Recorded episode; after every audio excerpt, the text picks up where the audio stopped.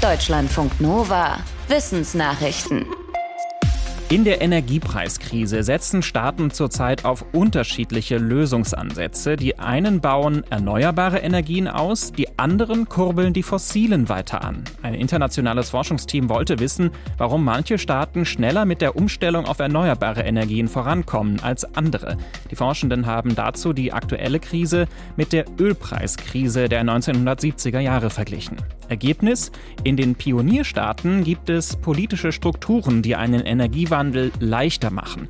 Beispiel Deutschland. Hier fangen Kompensationszahlungen die anfangs höheren Kosten für Haushalte und Industrie auf. Beispiel Kalifornien. Dort setzt eine unabhängige Aufsichtsbehörde den Wandel um und schirmt so die Regierung ab, die Widerstand leisten könnte.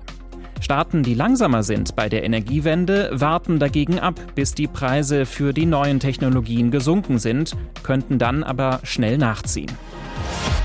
Ein Aufenthalt in der Tiefkühltruhe hält jung zumindest wenn man ein Bärtierchen ist. Die winzigen Lebewesen werden auch Wasserbären genannt, weil sie durch ihr Aussehen und ihre tapsige Fortbewegung an Bären erinnern. Tatsächlich sind sie aber meistens weniger als ein Millimeter groß und erstaunlich widerstandsfähig. Ein Forschungsteam aus Deutschland und Südkorea hat Bärtierchen bei minus 30 Grad tiefgefroren. Das überleben die Kleinstlebewesen nicht nur. Laut Studie wird ihr Alterungsprozess dabei anscheinend auf Pause gestellt.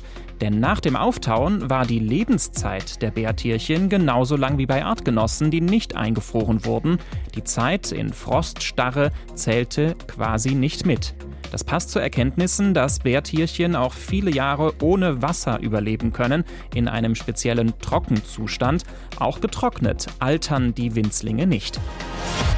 An Werbung kommen wir im Alltag kaum vorbei, der Nachthimmel ist aber bisher werbefrei.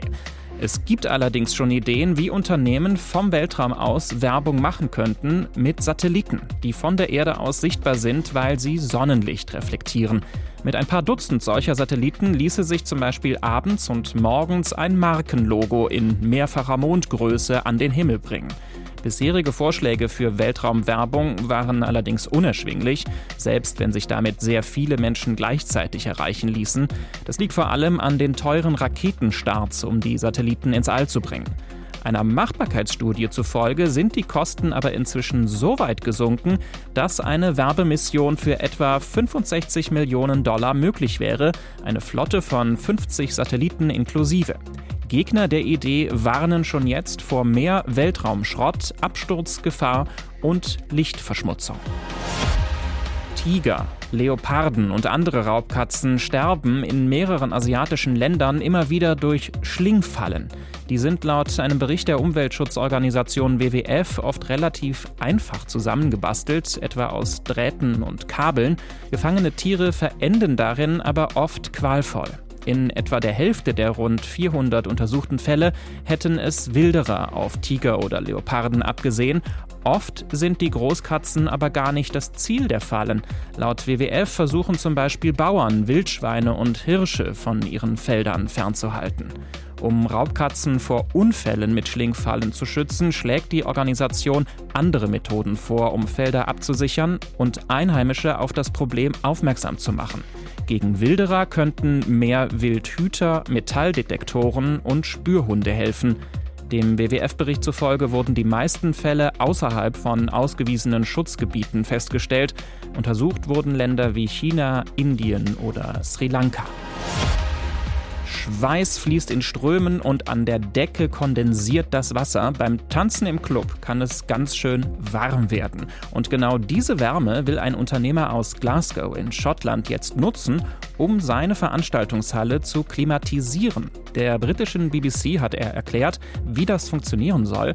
Die Hitze, die beim Tanzen entsteht, wird in Rohren aufgefangen und damit Wasser erhitzt. Das wird dann in 200 Metern Tiefe in Bohrlöchern gespeichert. Bei Bedarf wird es wieder hochgepumpt, auf eine passende Temperatur gebracht und kühlt oder wärmt dann die Veranstaltungshalle. Der Unternehmer sagt, dass sich die Investition von umgerechnet rund 680.000 Euro schon nach fünf Jahren rechnen werde und seine Klimaanlage in zwei bis drei Jahren klimaneutral laufen könnte. Seine Anlage sei schon auf großes Interesse gestoßen, unter anderem bei einem Club aus Berlin. Parasiten können ihren Wirten ziemlich zu schaffen machen. Blattläuse oder Weichwanzen zum Beispiel saugen den Saft von Pflanzen und lassen dadurch Blätter verkümmern. Eine neu entdeckte Art des Aaronstabs in Costa Rica schafft es allerdings, den Saftsaugern noch einen Nutzen abzuringen.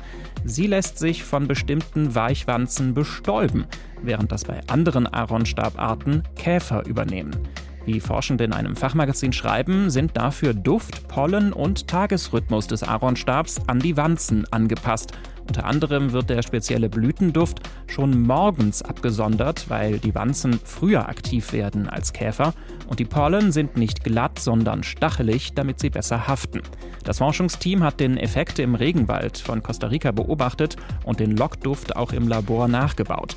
Der Studie zufolge ist der neue Aaronstab die erste bekannte Pflanze, bei der Wanzen die Bestäubung übernehmen.